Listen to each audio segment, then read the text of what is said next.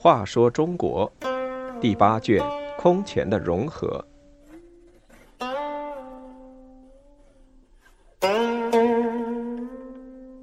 九，汉族建立的钱粮。张轨出任凉州刺史，虽未称王，实为钱粮创始之主。他发展经济，提倡儒学，吸引大批中原士人，使钱粮成为当时北方汉文化的中心。十六国的政权大多为少数族所建立，但河西走廊上的钱粮是一个汉族建立的政权。钱粮政权的建立者。张轨字世言，原籍雍州安定郡乌市，即今宁夏固原东南。他出身官宦之家，父亲张温任太官令时，全家始迁至洛阳附近。张轨从小爱读书，有志气，曾就读于博学的皇甫谧门下。晋惠帝时，国内政治动乱。张轨因曾当过征西军司，熟悉凉州情况。永宁元年提出愿当凉州刺史，朝廷同意了。凉州地处边境，常受鲜卑等少数族的骚扰。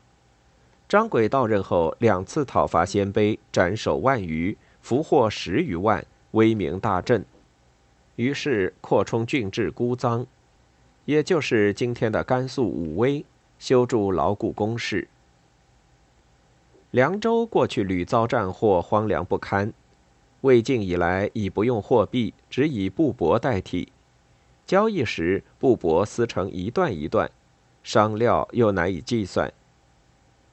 张轨下令铸造五铢钱，使人民交换得到了方便，也促进了经济发展。到西晋末年，中原大乱。北方士大夫和人民纷纷逃难，除了南方和东北外，也有不少人逃到西北的钱粮。张轨设立了五星郡、静兴郡加以安置。他见逃来的士大夫中有很多有学问的人，便提倡儒学，在姑臧设立学校，把各地地主子弟五百多人招到学校里学习，请这些有学问的人担任老师。在当时战乱的年代，凉州地处边远，相对安定，逐渐成了西北汉文化的中心。汉魏以来的汉族传统文化在这里得到保存，一直流传到北魏、北齐和隋唐。张轨对西晋皇室忠心耿耿，每年派使者进贡财帛，他专门派人向洛阳送义兵五千及器甲等物。有献马五百匹及布帛三万匹。京师洛阳危急时，他又派北宫纯等率领精骑去保卫京师，打败敌人。西晋朝廷赖凉州支援得以苟延一时，张轨也因而被委以太尉、凉州牧，封西平郡公。建兴二年（公元三百一十四年），六十岁的张轨病重。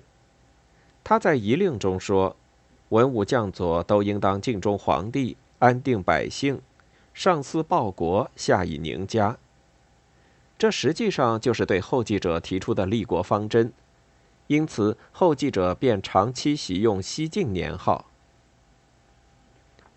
张轨死后，长子张实继位，他除了派军队救援长安之外，还贡献名马、珍宝、图书等。长安失守，南阳王司马宝残部一万多人都投奔到张实这里来。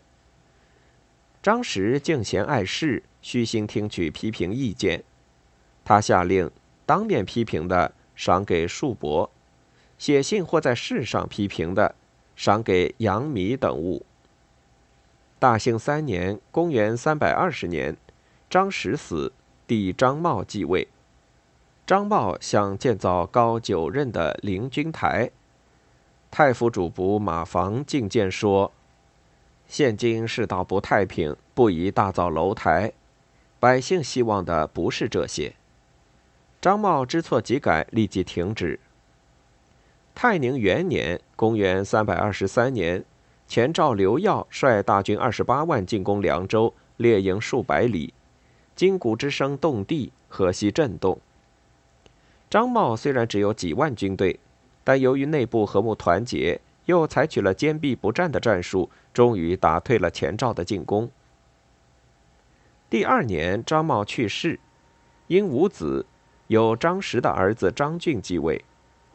张俊也像父辈一样勤修政治，持法公平，继续保持了凉州的国家富强，境内安定。